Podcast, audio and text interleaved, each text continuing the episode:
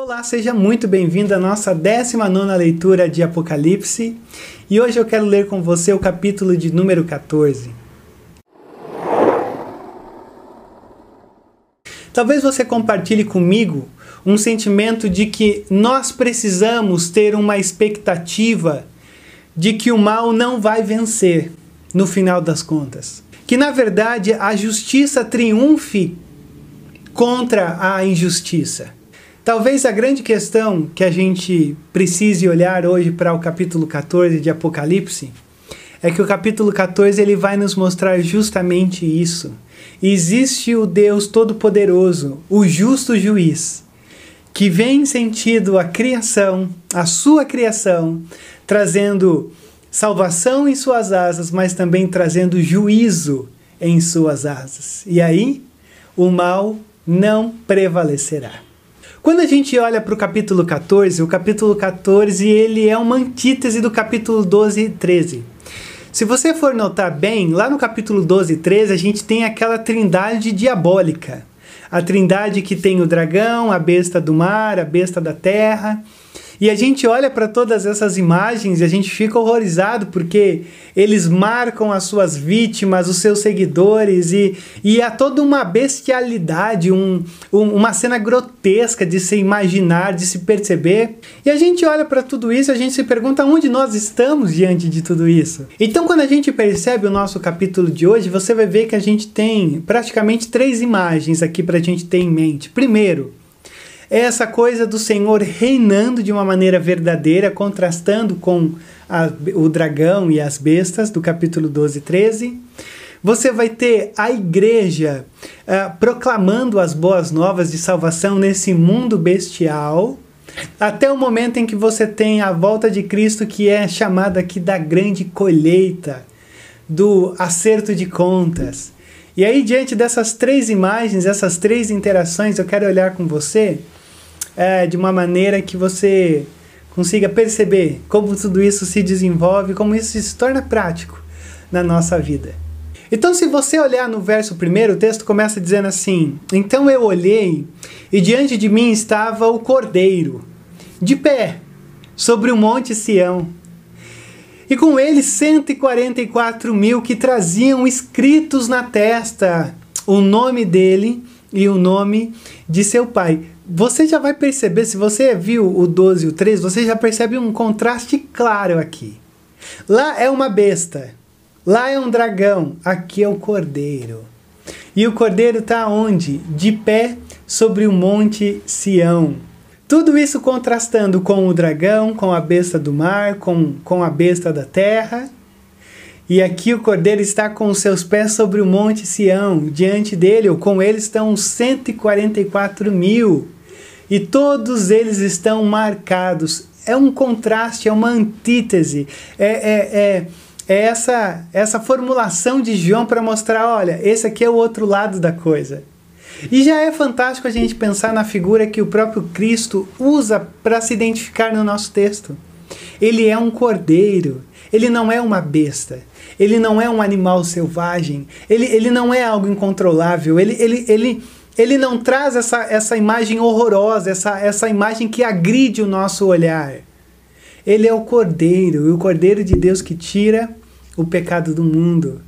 E os seus pés estão aonde? Ele está sobre um monte Sião.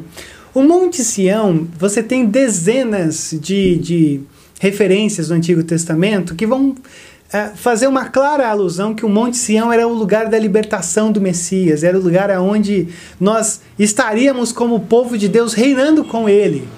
E aqui o Monte Sião nada mais é do que essa essa descida da terra prometida. Quando Jesus nos ensina a orar, venha o teu reino, isso significa que o mundo é bestial. O mundo é, ele é carregado pelo pecado. E o reino de Deus vai vindo de uma maneira que essa é uma imagem que nos mostra que essa esse reino que vem é um reino que vem sobre os pés do próprio Cordeiro. O próprio Cordeiro está vindo. E quando o céu se tornar algo real, consumado no nosso meio, que aí é o capítulo 21 e 22, significa que aí o reino desceu de uma maneira plena e completa. Por isso que essa é uma imagem que já contrasta com o dragão, cabeça, todos aqueles que acham que têm o domínio, que, que agridem os seus seguidores, e aqui é o reino. É, é o novo céu, a nova terra, é a descida desse restabelecer-se da criação de uma maneira gloriosa. Mas a gente vai ver isso lá na frente. E com ele está quem? Os 144 mil. A gente já viu essa imagem e essa imagem nada mais é do que uma representação da plenitude do povo de Deus. É o povo de Deus que está lá. Mas o mais fantástico dessa, dessa imagem, embora muitos se discutam sobre isso, a gente já apontou várias coisas sobre isso, a grande questão de você ter um número aqui é porque ninguém está faltando. Ninguém se perdeu. Os 144 mil é uma imagem que nos diz: olha, mesmo diante de um mundo bestial, mesmo diante de um mundo marcado, dominado pela, pela trindade diabólica, os meus são meus.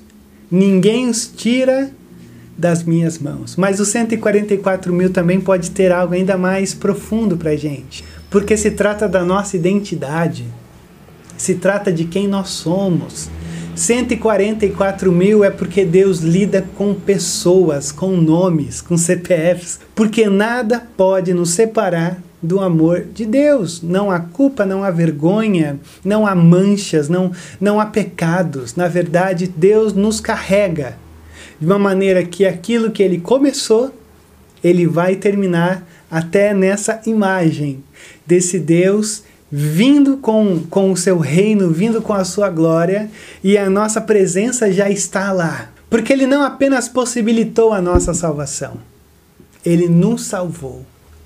A cruz carrega nomes, a cruz não carrega possibilidades. E aí, ouvi um som do céu como o de muitas águas e um, de um forte trovão. E era como os arpistas tocando as suas harpas. E eles cantavam um cântico novo diante do trono, dos quatro seres viventes e dos anciãos.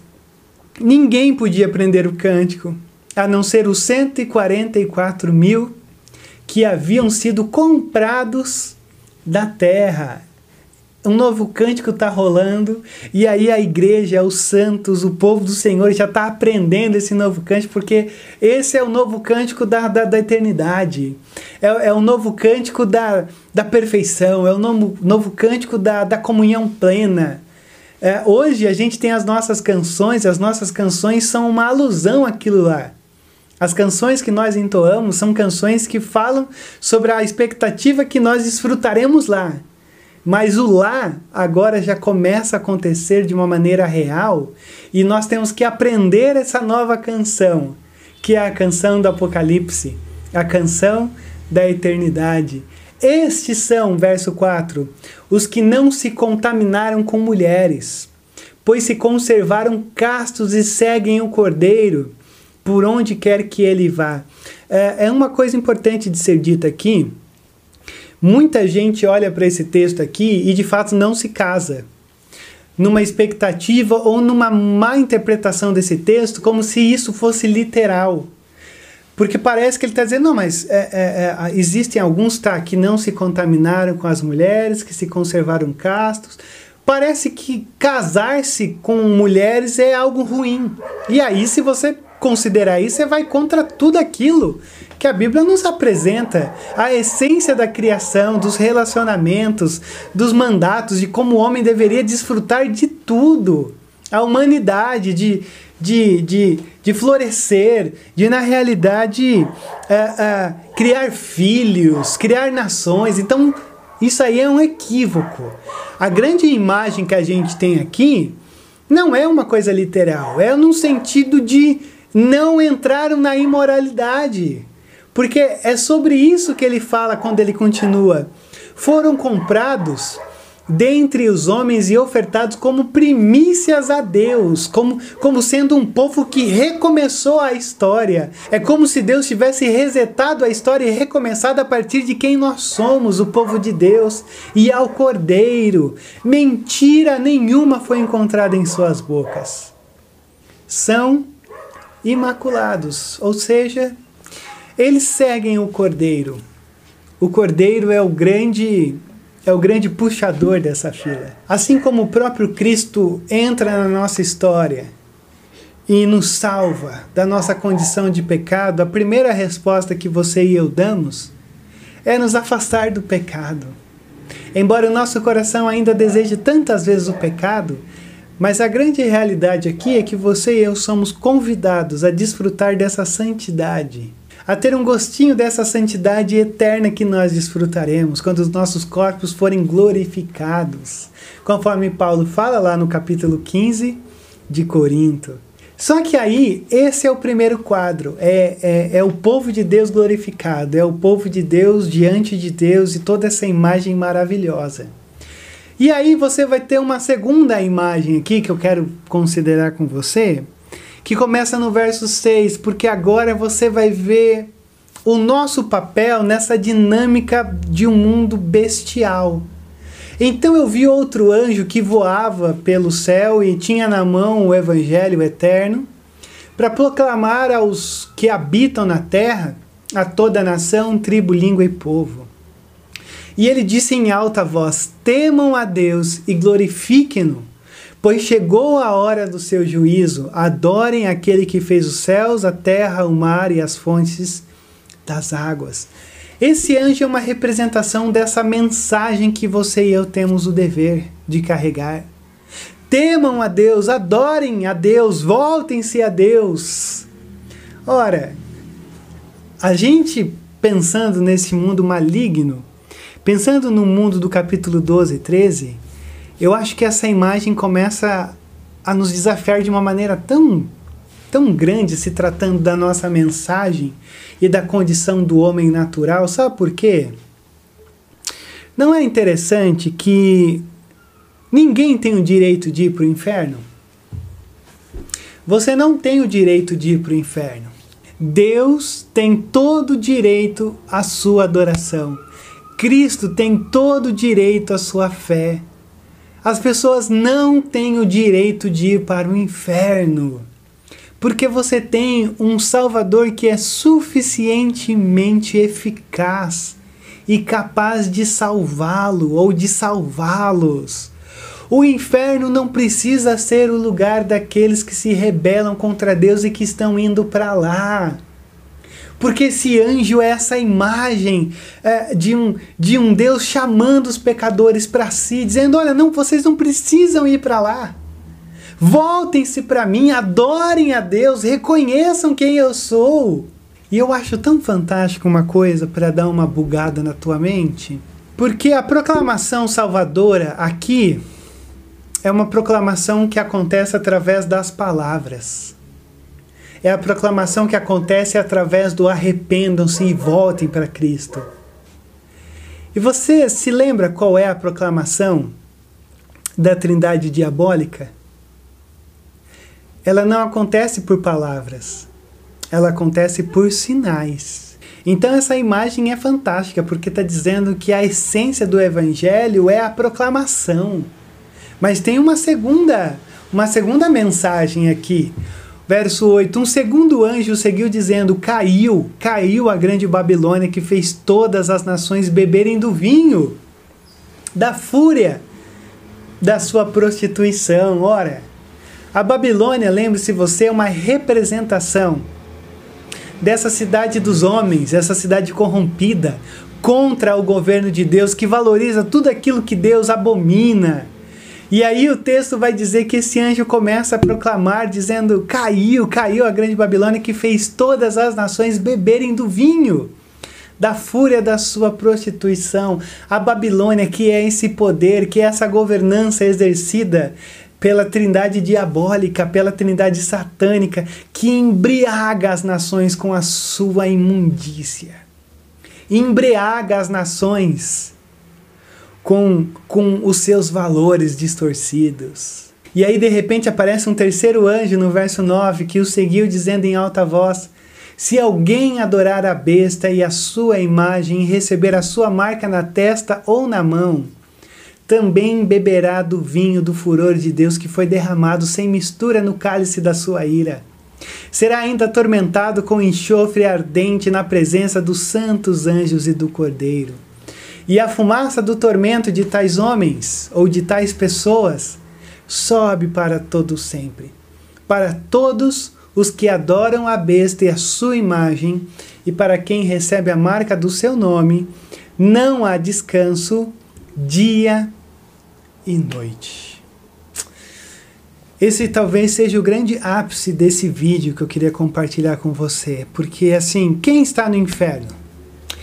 Quem está no inferno nesse exato momento e quem está indo para o inferno nesse exato momento? O texto é muito simples. Aqueles que adoram a besta e recebem a sua marca, rejeitando a Cristo. Por que, que a gente olha para esse texto e por que, que esse texto ele, ele é tão doído? Sabe por quê? Porque o grande problema em você adorar a besta e rejeitar a Cristo é porque você precisa lembrar-se que quando Cristo estava no Getsemane e ele está tendo aquele momento de oração a Deus, um momento, o ápice assim da, da dor humana, de sofrer o peso do, do sofrimento, não apenas físico, mas espiritual. Lembre-se você que Jesus diz: é, Eu preciso tomar esse cálice. E esse cálice é o cálice da ira de Deus sobre o pecado. E o que, que acontece aqui? Aqueles que não depositam a sua esperança, o seu perdão na cruz, no cálice que Cristo bebeu, eles terão que tomar o cálice que Cristo bebeu. Então, o cálice da ira de Deus responde ao cálice da Babilônia. Aqueles que não aceitam, que não estão escondidos na cruz de Cristo, terão que beber esse cálice. E o texto vai nos dizer que o cálice tem uma precisão exata aos seus pecados. Ninguém no inferno poderá olhar e dizer assim: oh, eu sofro mais do que eu deveria. Não, mas espera aí, eu não fui tão ruim assim. O que o João diz é: a ira de Deus não é misturada, ela é completa. Ou seja, a ira de Deus equivale ao mesmo tamanho do teu pecado. A tua condenação, ela é proporcionalmente exata pelo sofrimento em que uma pessoa se passa no inferno. E esse sofrimento é tamanho que quando ele, ele tenta expressar essa, essa dor, ele não consegue achar palavras. Na verdade, João não consegue encontrar palavras para descrever a dor. Por isso que o João usa fogo e enxofre. Fogo e enxofre trazem uma ideia de algo extremamente terrível. Mas também existe um outro terror aqui dessa agonia do inferno, que é um lugar onde não há descanso, não há trégua, não há paz é um lugar onde não se cessa a dor, o sofrimento, porque ele diz: eles estão lá de dia e de noite. Mas você sabe que, para mim, o mais terrível de, de, de, toda essa imagem que a gente tem do inferno, essa agressividade do que é o inferno, eu acho que o que faz com que o inferno seja um inferno é porque o texto vai nos dizer que aqueles que estão em condenação eterna, eles não estão sozinhos. Mas o João diz que aqueles que estão em condenação, eles veem o Cordeiro e eles veem a misericórdia. Como isso se dá? A grande questão aqui é como se você tivesse assim num sofrimento absoluto, completo, uma dor eterna e você ter lá na sua frente a imagem do Cordeiro e da Igreja, vivendo em misericórdia, graça e glória. Para mim, isso daqui é, é a pior característica do inferno. Porque você está diante da igreja, diante do Cordeiro, diante do povo de Deus, diante do próprio Deus, mas você não tem misericórdia. Por isso que o inferno, ele se torna um inferno porque é o lugar onde você vê a glória, mas você nunca alcança. Você vê a misericórdia sendo derramada, mas você não está recebendo. Você enxerga a luz, mas você é incapaz de entrar nela. E aí você viver nessa agonia eterna de você estar quase lá, e aí lembra do 666? O problema do quase? Eles são o quase, mas eles nunca entram, porque o inferno nunca acaba. E é um inferno terrível, porque faz com que o pecado incorra numa dívida eterna. Se o sofrimento nunca acaba, isso significa que você e eu recebemos o cálice da ira de Deus sobre o nosso pecado de uma maneira exata, mas as consequências do nosso pecado, da nossa obediência contra o Deus eterno, faz com que o nosso sofrimento seja eterno. Os dias se tornam semanas, as semanas se tornam meses, os meses se tornam anos, os anos se tornam décadas, as décadas séculos, séculos milênios e passa e passa e passa, e as pessoas nunca conseguem superar a dor do sofrimento eterno. Só que é aí que quando os estudiosos começam a pensar nisso, é, muitos deles não conseguem entender, não conseguem enquadrar isso de uma maneira lógica e real se tratando de Deus. E aí você tem algumas, algumas pessoas que questionam que na verdade o inferno ele não é assim, não é um lugar de sofrimento, é um lugar de aniquilação, ou seja, a pessoa ela vai para o inferno e ela deixa de existir, porque ninguém consegue suportar o inferno. Só que quando a gente olha aqui para essa expressão para sempre e eternamente, literalmente ele está dizendo eras e eras, que é a quantidade ou o tempo desse sofrimento, essa mesma expressão é referida no capítulo 4, verso 9 de Apocalipse, quando nos fala sobre o Cristo vivendo para sempre e eternamente.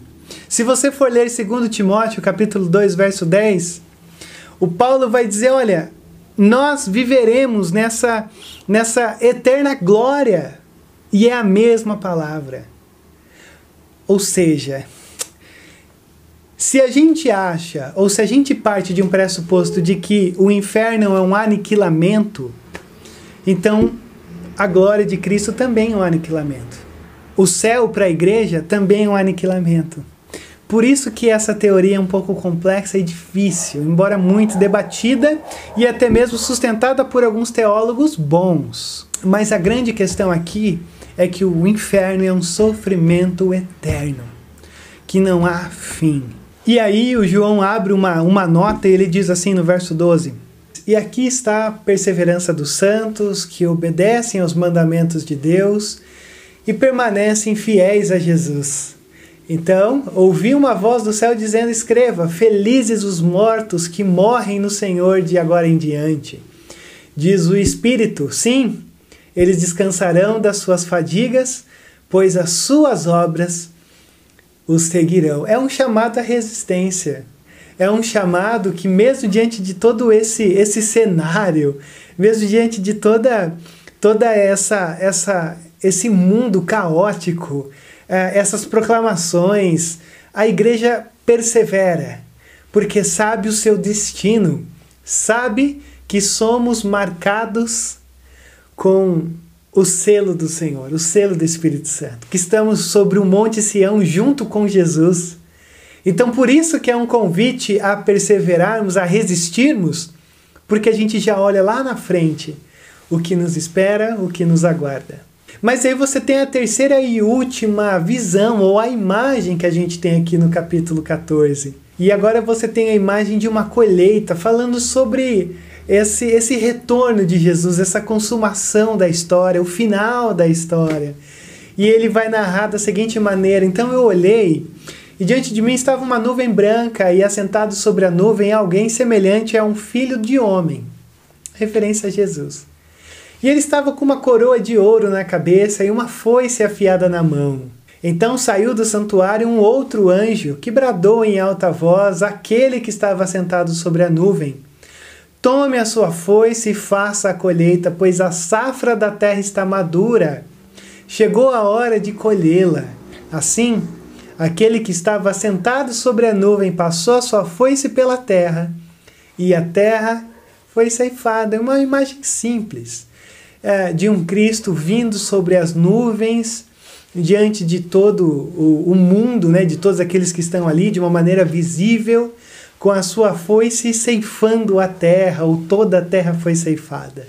E a imagem continua: outro anjo saiu do santuário do céu, trazendo também uma foice afiada. E ainda outro anjo que tem autoridade sobre o fogo saiu do altar e bradou em alta voz aquele que tinha a foice afiada: Tome a sua foice afiada e ajunte os cachos de uva da videira da terra, porque as suas uvas estão maduras. O anjo passou a foice pela terra, ajuntou as uvas e as lançou no grande lagar da ira de Deus. E elas foram pisadas no lagar, fora da cidade, e correu sangue do lagar, chegando ao nível dos freios dos cavalos, numa distância de cerca de 300 quilômetros. Essas imagens da, desse, desse, desse juízo final, né, dessa volta de Jesus, e essa imagem de colheita você pode ler ela lá em Joel. São emprestadas do livro de Joel, no capítulo 3, aí no verso 13. Como também você pode olhar lá em Isaías, capítulo 63, verso 2 e 3, que vai falar sobre isso. E a grande questão que a gente tem aqui, até mesmo diante dessa imagem, né, do sangue escorrendo a, a uma distância de cerca de 300 quilômetros, ou numa versão mais antiga, 1.600 estádios. Na verdade, é, é, essas medidas aqui são medidas que têm uma relação com a Palestina, da fronteira de Tiro até a fronteira do Egito. Então, muitos poderiam dizer que essa é uma.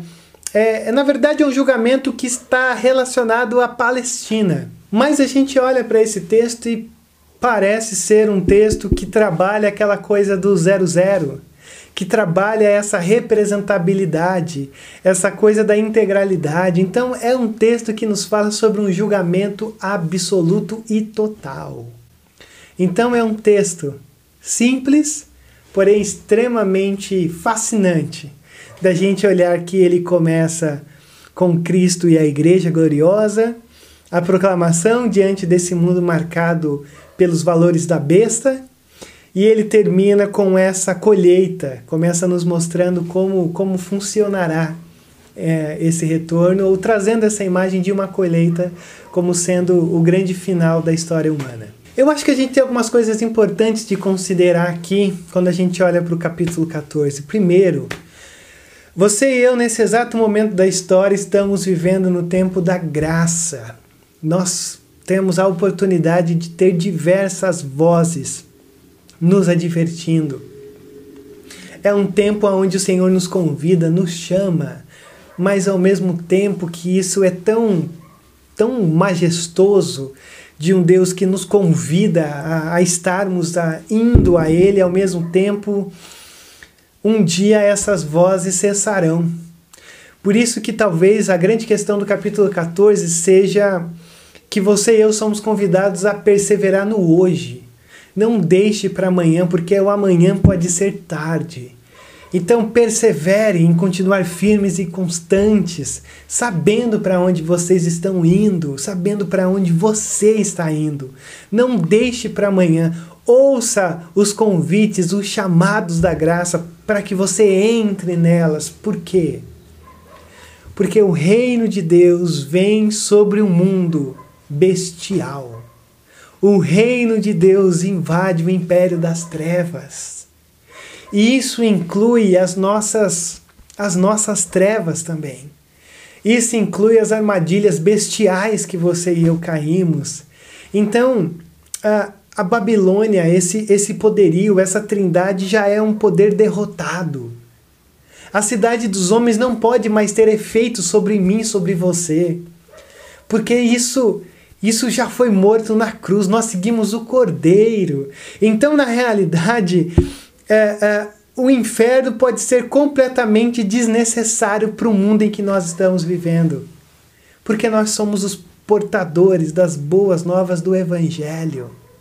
Então, se por um momento o nosso coração pode ser tratado, as nossas feridas, as nossas angústias, os nossos pecados, as nossas trevas, os infernos que muitas vezes nós vivemos, se tudo isso pode ser tratado de uma maneira graciosa, é porque o Evangelho ainda prevalece como um, uma porta escancarada diante de nós. Agora, também, olhando para esse texto, eu percebo que a santidade é algo que envolve a nossa identidade de ser o povo salvo do Senhor. A santidade não é para você simplesmente ir para o céu. Você não é salvo saindo do inferno e entrando para o céu meramente. A salvação tem a ver com seguir o Cordeiro. A salvação tem a ver com não, não entrar pelo, pelos desejos da imundícia que a Babilônia coloca diante de nós. Muito pelo contrário, a santidade está em nós seguirmos o Cordeiro e sermos como Ele, porque Ele se fez como nós, morrendo em nosso lugar, bebendo nosso cálice para nos livrar desse lugar conhecido e chamado de inferno, que nada mais é do que a retribuição dos nossos pecados. Então, geralmente, a gente olha para o capítulo 14 e é um convite para você e eu entrarmos já, tomarmos já essa decisão de tratarmos essas áreas da nossa vida, porque Talvez a grande questão do inferno seja que as pessoas ouviram o convite, mas elas não atenderam o convite. Talvez elas disseram: não, ainda não, ah, ah, ainda dá tempo. Só que aquilo que elas esperavam não aconteceu, e aí foi tarde demais. Por isso que esse é um ensaio sobre o inferno, porque para nós é só um ensaio, não é o nosso lugar. Agora, a grande questão que você e eu, em obediência e em santidade, devemos buscar a Deus, como sendo seguidores do Cordeiro, que já experimentam o gostinho desse Monte Sião que desfrutaremos numa eternidade, junto do Cordeiro, junto com o povo de Deus. Deus